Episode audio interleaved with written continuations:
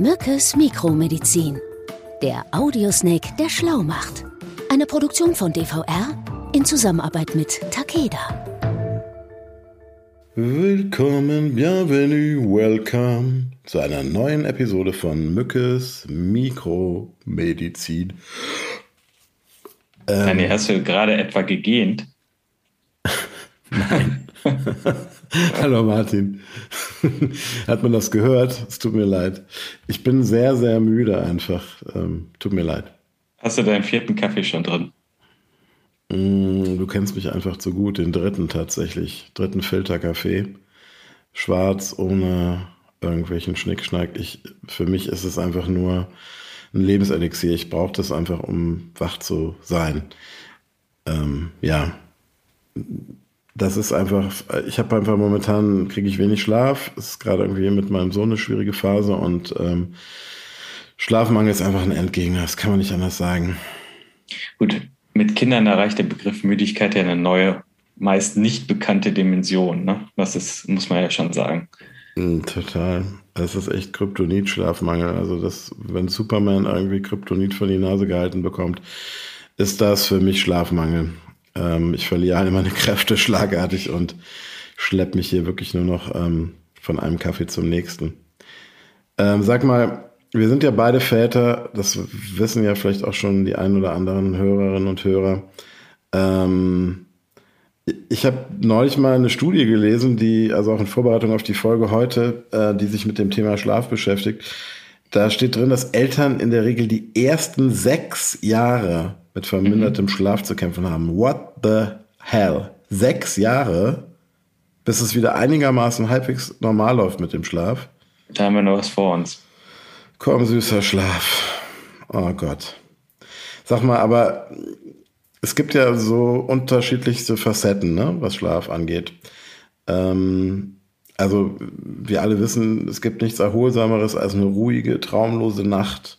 Aber genauso bitter ist halt eine kurze Nacht, aus der man dann total schreckhaft aufwacht, weil man gerade irgendwie wieder einen Albtraum hatte. Ähm, wollen wir heute mal versuchen, so ein bisschen Licht ins Dunkel zu bringen, im wahrsten Sinne des Wortes, und den Mythos Schlaf ein wenig zu beleuchten? Mhm. Versuchen wir es doch mal. Ich starte mit einer persönlichen Frage, Martin. Wie war deine Nacht und hast du was geträumt? Nee, geträumt habe ich nichts und äh, die Nacht war tatsächlich auch relativ kurz. Mhm. Ja, äh, mein Sohn bringt mich auch um den Schlaf. Also es passt zum Thema und deswegen. Welcome to the äh, club. Ja, gucken wir mal, was wir denn heute so zum Thema Schlaf alles rausbekommen. Okay, fangen wir ganz einfach an mit den Basics. Was passiert, wenn wir schlafen und warum ist Schlaf so wichtig? Mhm. Also erstmal verbringen wir rund ein Drittel unseres Lebens im Bett. Das ist eine ganz schön lange Zeit, ne? Mhm. Oder wo man sonst so schlafen mag. ne? Und äh, demnach ist Schlaf ein Grundbedürfnis und wichtiges Element für unsere Gesundheit, ebenso wie die Nahrung oder auch die Nähe. äh, okay. Nähe zu anderen Menschen meinst du jetzt damit, oder? Genau. Mhm. Ähm, was passiert denn genau im Schlaf? Also welche Funktion mhm. hat der Schlaf? Also im Schlaf regenerieren Körper und Geist. Also der Stoffwechsel entspannt sich, das Immunsystem tankt auf, Giftstoffe werden abgeleitet. Ja, so mhm. kann man es plastisch sagen. Mhm. Und jeder Mensch hat sein persönliches Schlafbedürfnis. Also der eine schläft mehr, der andere schläft weniger. Schlafmangel führt zu Abgeschlagenheit am Tag, also Tagesmüdigkeit und ein somit verlangsamtes Reaktionsvermögen. Also wenn du wenig schläfst, lässt auch die Reaktion deutlich nach. Ich weiß genau, wovon du sprichst. Ja. Also. Ziemlich miese Sache, vor allen Dingen dann für Berufsgruppen wie Piloten und Pilotinnen und Busfahrerinnen und Busfahrer wahrscheinlich. Ne? Also die sollten ausreichend Schlaf bekommen. Hm.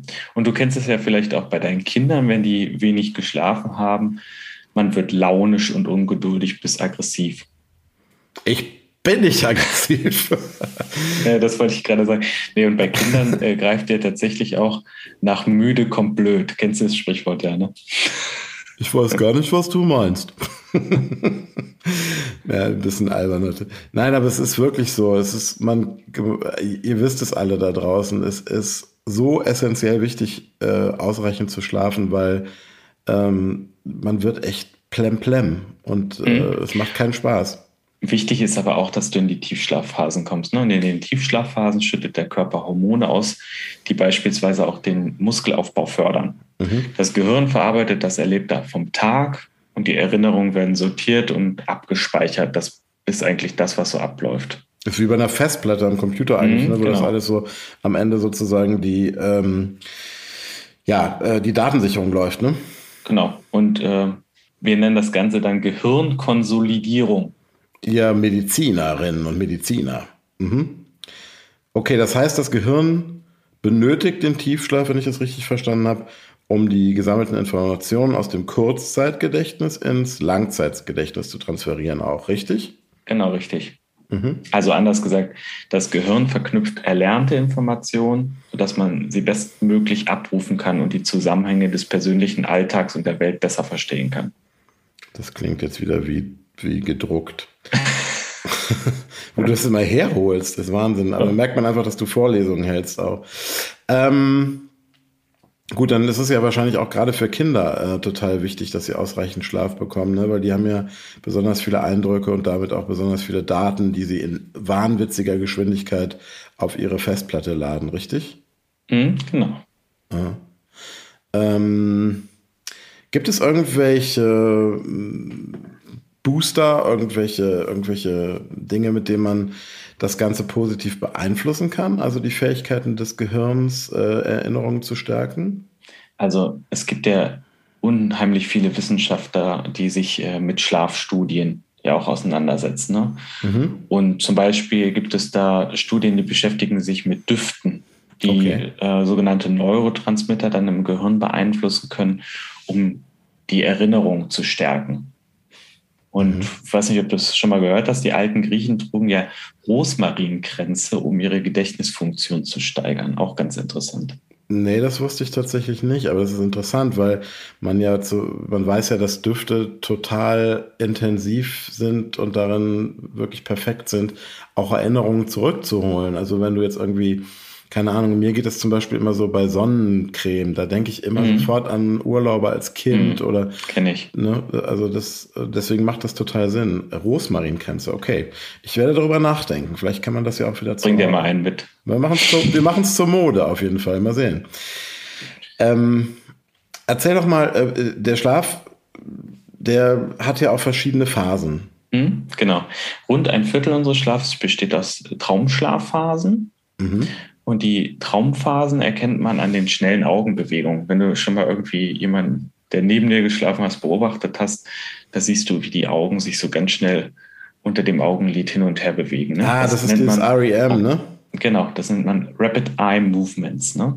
Das ist nicht nur eine Band, also, sondern die uh, Rapid Eye Movement Phase kam lange vor der Band REM. Okay. Ja, oder REM-Phase in Deutsch. REM. Ähm, Remstein. Ähm, dann gibt es dann aber doch wahrscheinlich auch eine Phase, in der genau das nämlich nicht auftritt, ne? Dieses, ähm, diese schnellen Augenbewegungen. Oder genau. ich das sind dann, genau, äh, das ist dann der Gegensatz, das sind die, die sogenannten Non-REM-Schlafphasen, mhm. sprich den Leicht- und Tiefschlafphasen. Ne? Okay. Äh, kannst du das nochmal ganz kurz für mich so einfach wie möglich zusammenfassen? Also woraus besteht der Schlaf? Aus welchen Phasen? Also grob zusammengefasst, Schlafdauer im Schnitt sieben bis acht Stunden. Frauen schlafen oft mehr als Männer, auch ganz wieder interessant. Ne? Kann ich nicht bestätigen. okay. Und äh, circa alle 90 Minuten gibt es einen Wechsel von Traum- und Tiefschlafphasen. Mhm. Und die Nacht beginnt mit Tiefschlaf. Mhm. Und Nacht endet fast immer mit Traumschlaf. Deswegen kannst du dich morgens meistens, also kennst du ja, der Wecker klingelt und dann freust du dich darüber, dass du aus so einem tollen Traum rausgerissen wurdest. Ja, genau. Entweder freut man sich wirklich, weil es ein Albtraum war, oder man ist ganz enttäuscht, weil man gerade kurz vor dem Highlight des Traums stand. Ähm, da kommt mir noch eine andere Sache in den Sinn. Erinnerung an Träume finde ich ein spannendes Thema. Ich dachte irgendwie immer, es wäre oder ich denke, das immer noch eine super coole Erfindung wäre so ein Traumrekorder, mit dem man am nächsten Tag sich die Geschichten, die man im Schlaf erlebt hat, nochmal ansehen könnte. Ähm, also bei mir ist es so, ich erinnere mich fast nie an meine Träume. Oder, keine Ahnung, vielleicht träume ich auch gar nichts. Ich weiß es nicht. Ähm, hast du eine Erklärung dafür, warum ich mich nicht an meine Träume erinnern kann? Also erstmal eine Entwarnung für dich. Ne? Also jeder Mensch träumt. Puh. Und wenn man sich nicht äh, erinnert, läuft da nichts falsch und es ist auch nichts kaputt bei dir. Also letztlich ist es schlicht auch eine Übungssache. Ne? Also man kann tatsächlich träumen, üben. Mhm. Und Frauen erinnern sich öfters und detailreicher an ihre Träume, da sie vielleicht sogar als kleines Mädchen schon ihre Freundin davon erzählt haben. Ne? Jungs okay. reden offenbar weitaus weniger über ihre Traumgeschichten und somit findet das Thema keine große Beachtung und die Traumerinnerungen verblassen schneller. Mhm. Das heißt also auch da, ähm, Jungs und Männer sollten öfter einfach über Träume sprechen, über Gefühle sprechen und dann erinnern sie sich tatsächlich auch besser. Also ich glaube, bei uns beiden wird das jetzt auch besser laufen, weil wir unterhalten uns ja jetzt über unsere Träume. ja, von denen ich ja letzte Nacht keine hatte und du auch nicht. Also da müssen wir noch ein bisschen ja. dran arbeiten. Ähm, sag mal, interessant finde ich auch die Frage nach den Traumfarben. Also ich habe mal mhm. irgendwann gelesen, dass man in Schwarz-Weiß träumt. Ist das so? Träumen alle Menschen in Schwarz-Weiß? Also manche berichten, dass sie in Schwarz-Weiß träumen, andere berichten, dass sie in Farbe träumen. Ne? Ich ah, okay. Das auch, äh, das fand ich auch ganz interessant. Ich habe das irgendwie vor einigen Jahren mal gelesen und das ist auch total interessant. Man geht davon aus, dass man so träumt, wie man die Welt tatsächlich wahrnimmt. Also bunt. Mhm. Ja? Erinnert man sich an seinen Traum in Schwarz-Weiß, kann das auch damit zusammenhängen, dass die Erinnerung insgesamt nicht besonders trainiert ist. Details werden dann einfach ausgeblendet. Oder dass man einfach viel zu viele Filme aus den 40er und 50er Jahren sieht, die noch nicht in Technicolor waren. Okay. Ach, das ist interessant. Ich dachte tatsächlich nämlich, das wäre immer schwarz-weiß. Gut. Ähm, gibt es irgendwelche Erkenntnisse darüber, wie das Verhältnis zwischen angenehmen Träumen und Albträumen mhm. ist? Also man geht davon aus, dass über die Hälfte unserer Träume angenehme Träume sind. Ach, wie beruhigend. Also in die Kategorie der schlechten Träume fallen äh, Albträume, an die man sich in jedem Fall erinnert.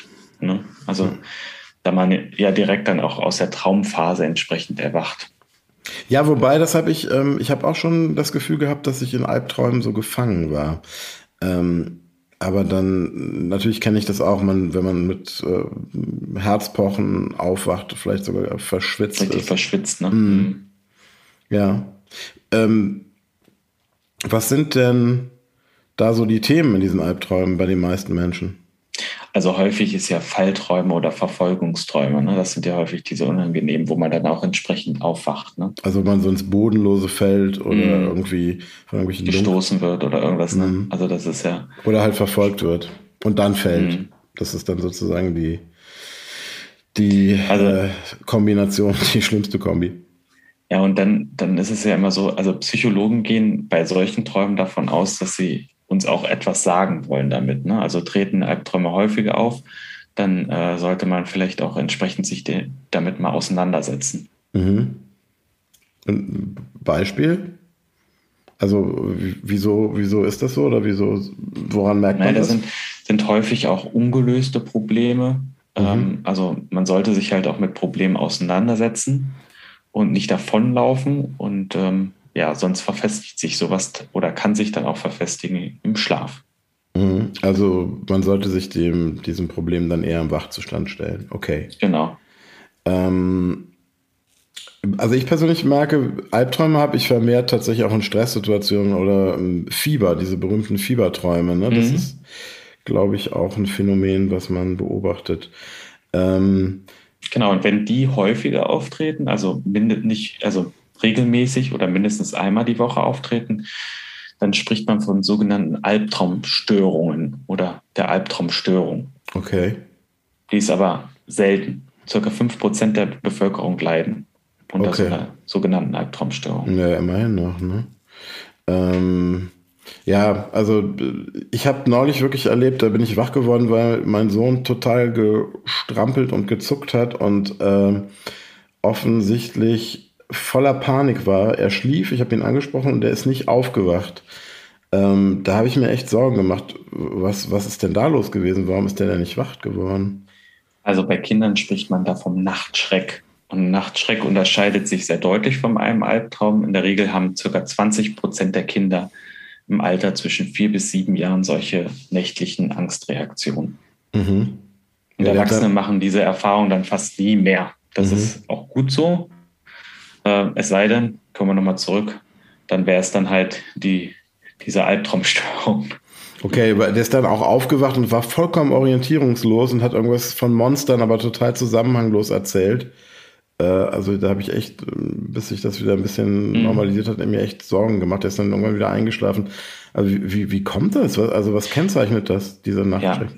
Also beim Nachtschreck erwachen die Kinder aus dem Tiefschlaf und sind dann völlig orientierungslos. Und ja, das ist so, weil ein Teil des Gehirns dann noch schläft, während der andere Teil des Gehirns, der die Emotionen steuert, schon wach ist. Okay, also deswegen erkennen die auch ihre Eltern nicht und ihr Kinderzimmer und gar nichts mehr wahrscheinlich, ne? Mhm. Okay, krass. Ähm, und soll man die Kinder dann aufwecken, so wie ich das versucht habe? Oder also laut ansprechen oder? Nee. Also erstmal muss man sagen, der Puls bei den Kindern ist ja in dem Moment schon stark beschleunigt, was ja auch die Panik befeuert bei den Kindern. Ne? Mhm. Und wenn man dann noch hingeht und das Kind dann rüttelt oder lautes Sprechen, das verursacht dann noch mehr Stress und kann sogar zur Verletzung kommen, ne? wenn das Kind sich dann massiv wehrt. Mhm. Okay. Ja, und bei Erwachsenen kam es tatsächlich da schon mal zu verschiedenen Fällen, dass in diesen nächtlichen Zwischenwelt die weckende Person nicht überlebt hat. Kannst du dir gar nicht vorstellen, was? oder? Ja. Also weil der dann irgendwie zugetreten oder zugeschlagen hat oder was? Äh, zugestochen hat oder so, als wenn das in der Küche passiert ist. Also es gibt die, ähm, kannst dich damit mal auseinandersetzen, wenn man da mal das Internet durchsucht, da findest du schon die eine oder andere schockierende Story zu.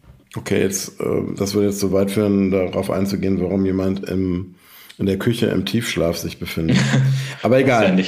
Also ähm, daher nochmal zusammengefasst, das Kind wieder ruhig ins Bett bringen, leise sprechen, bis okay. der Spuk vorbei ist. Leise sprechen.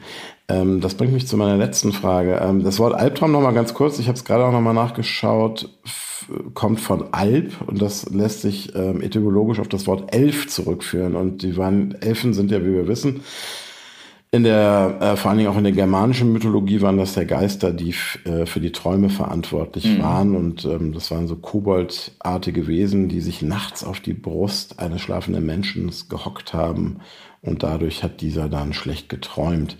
Ähm, kommen wir von den Elfen, die auf der Brust sitzen, zu einem weiteren mysteriösen Phänomen, was auch ein bisschen spooky ist, nämlich Schlafwandeln. Man kennt das irgendwie so. Ähm, aus Filmen, ne, wo Menschen so zombiehaft mit zehn Bewegungen und ausgestreckten Armen wie so Frankensteins Monster oder eine Mumie durch die Gegend laufen, gerne mal auch auf dem Hausdach, kurz vorm Absturz. Martin, äh, kannst du mir aus wissenschaftlicher, medizinischer Sicht mal ganz kurz erklären, was ist denn überhaupt Schlafwandeln und wie oft kommt und wie häufig kommt das vor? Mhm. Also Schlafwandeln, auf schlau Somnabulismus. Mhm. Also ähm, du hast recht, es gibt ähm, Bewegungen, die vielleicht träger sind, ja, also beim Schlafwandeln, aber das, was du geschildert hast, also der Mensch, der so zombiehaft äh, über die Dächer schreitet mit ausgestreckten Armen, das sehen wir so nicht. Also so läufst du ja auch nicht im Wachzustand durch die Wohnung, oder? Hm, du solltest mich mal besuchen kommen. Naja, aber das Phänomen äh, des Schlafwandelns äh, betrifft vor allen Dingen eher Kinder als Erwachsene. Also bei Erwachsenen liegt die Quote bei ca. 2% und bei Kindern von 6 bis 12 Jahren bei ca. 15 Okay. Unter 6 Jahren, muss man sagen, liegt die Quote sogar noch viel höher. Da liegt sie bei 30% Also ist schon relativ häufig. Ne? Wow, das ist echt, äh, das ist viel. Mhm. Und woher kommt das? Ja, also Schlafwandeln ist erblich bedingt, muss man sagen. Und in der Regel verschwindet der Schlafwandel mit der Pubertät. Mhm. Ähm, wie genau entsteht das Ganze und warum haben, warum ist das bei Kindern so häufig? Also erstmal haben Kinder einen festeren Schlaf. Also daher schlafwandeln auch häufiger Kinder. Das Paradoxe daran ist, dass der Körper aufwachen will, aber das Gehirn einfach weiter schläft. Mhm. Komische komisches Bild. Ne? Ein bisschen ähnlich wie beim Nachtschreck auch, ne?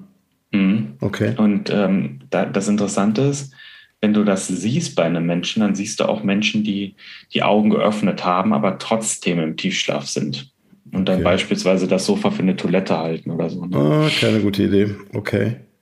Ähm, können sich die Leute denn an diese schlafwandlerischen Episoden eigentlich erinnern, wenn sie wieder wach nee, sind? Eben nicht. Teilweise werden sogar komplexe Handlungen vollführt, also dass die dann irgendwie äh, Sachen ausräumen oder äh, bestimmte Bewegungsabläufe haben, die man äh, wirklich für komplex hält. Mhm. Und ähm, ja, aber das alles komplett im Schlaf passiert. Wahnsinn. Ähm, und wann treten diese Episoden auf? Also die Episoden setzen meist eine Stunde bis 90 Minuten nach dem Einschlafen ein, also in der ersten Tiefschlafphase. Mhm. Also ähm, das, das, wie und wie kommt man dem? Du merkst, ich bin, ich denke hier gerade so vor mich hin und bin ganz äh, äh, beeindruckt. Wie, wie, kommt man dem denn bei? Weil das ist ja jetzt äh, Stichwort auf dem Dach rumlaufen äh, als Extrembeispiel mhm. nicht ungefährlich. Ähm, macht es da ja. Sinn, irgendwie Türen zu verschließen, wenn das Kind, ja. wenn man weiß, das Kind schlafwandelt? Genau, also da macht es Sinn, wirklich den, äh, wenn du so, so, so einen Sohn hast oder eine Tochter hast, die äh, darunter leidet, macht es Sinn, die ähm, Haustür zu verschließen. Also, mhm. obwohl eigentlich Schlafwandler fast nie die Wohnung verlassen, aber trotzdem besser ist, ist das, ne? Mhm. Und vor allen Dingen Stolperfallen beiseite zu räumen, damit die sich nicht verletzen. Mhm. Okay. Ähm, jetzt habe ich mal gehört, und das ist ganz lustig, vielleicht auch ein kleiner Lifehack, dass es Schlafwandlerfamilien gibt. Ich nenne das jetzt mal so salopp so. Ja, ist ja erblich bedingt. Also ah, okay. Muss es das ja, ja, auch geben. Ja, gut, dann passt das ja. Dann, okay. Ähm, dass es Schlafwandlerfamilien gibt, die ähm, zum Beispiel kleine Glöckchen an die Kinderzimmertür hängen. Mhm. Ähm, jetzt bringe ich dir auch noch was bei, Martin. Ähm, da wird man dann nämlich geweckt, äh, wenn der, der oder die Kleine, der Kleine sich auf die Wanderschaft begibt im Schlafzustand. Also, dann ja. machen wir das doch jetzt mal so. Ich hänge jetzt mein Glöckchen auf und sage dir mal guten Nacht. Aber nicht, bevor ich noch kurz die Zusammenfassung gemacht habe. Ähm, wir haben darüber gesprochen, was Schlaf so wichtig macht. Ähm, ganz klar. Ne? Also da werden einfach Informationen verarbeitet, da werden Gefühle zugeordnet, in die richtigen Bahnen gelenkt. Der Körper regeneriert sich, ähm, wenn man lang genug schläft. Man sollte zwischen sieben und acht Stunden schlafen. Dann meine persönliche Frage, warum ich mich nicht an meine Träume erinnere. Da hast du mir glücklicherweise ein wenig die Sorge genommen und mir gesagt, nein, Daniel, auch wenn du dich nicht daran erinnerst, träumst du, jeder Mensch träumt. Ähm, und man kann das üben. Also je mehr man darüber nachdenkt und darüber spricht, über das, was man im Schlaf erlebt an Träumen, desto größer wird die Fähigkeit, sich daran zu erinnern. Ähm, aufschreiben hatten wir übrigens nicht erwähnt das, der alte Tipp, sich einfach einen Notizblock neben das Bett zu legen und wenn man wach wird, sofort ein paar kleine Stichworte aufzuschreiben. Dann ein Thema aus dem Reich der Mythologie fast schon, ähm, was aber tatsächlich viel häufiger auftritt, als ich gedacht hätte, Schlafwandeln. Also es gibt bis zu 30 Prozent der Kinder unter sechs Jahren ähm, leiden, wobei ich nicht weiß, ob man Leiden nennen kann, ähm, Schlafwandeln. Äh, das ist erblich bedingt und verschwindet aber dann auch meistens mit der Pubertät. Ähm, ja, da haben wir darüber gesprochen, dass man da so ein bisschen darauf achten muss, dass die Unfallgefahr minimiert wird, wenn man so ein Kind hat. Und genau, dann sollte einem gesunden Schlaf und auch einem gesunden Schlafwandeln nichts mehr im Wege stehen. Und jetzt sage ich auch gute Nacht, lieber Martin. Gute Nacht. Und äh, ich äh, besorge dir fürs nächste Mal ein Glöckchen. Dankeschön. Klingelingeling. Tschüss. Ciao. Sie hörten Mückes Mikromedizin. Eine Produktion von DVR in Zusammenarbeit mit Takeda.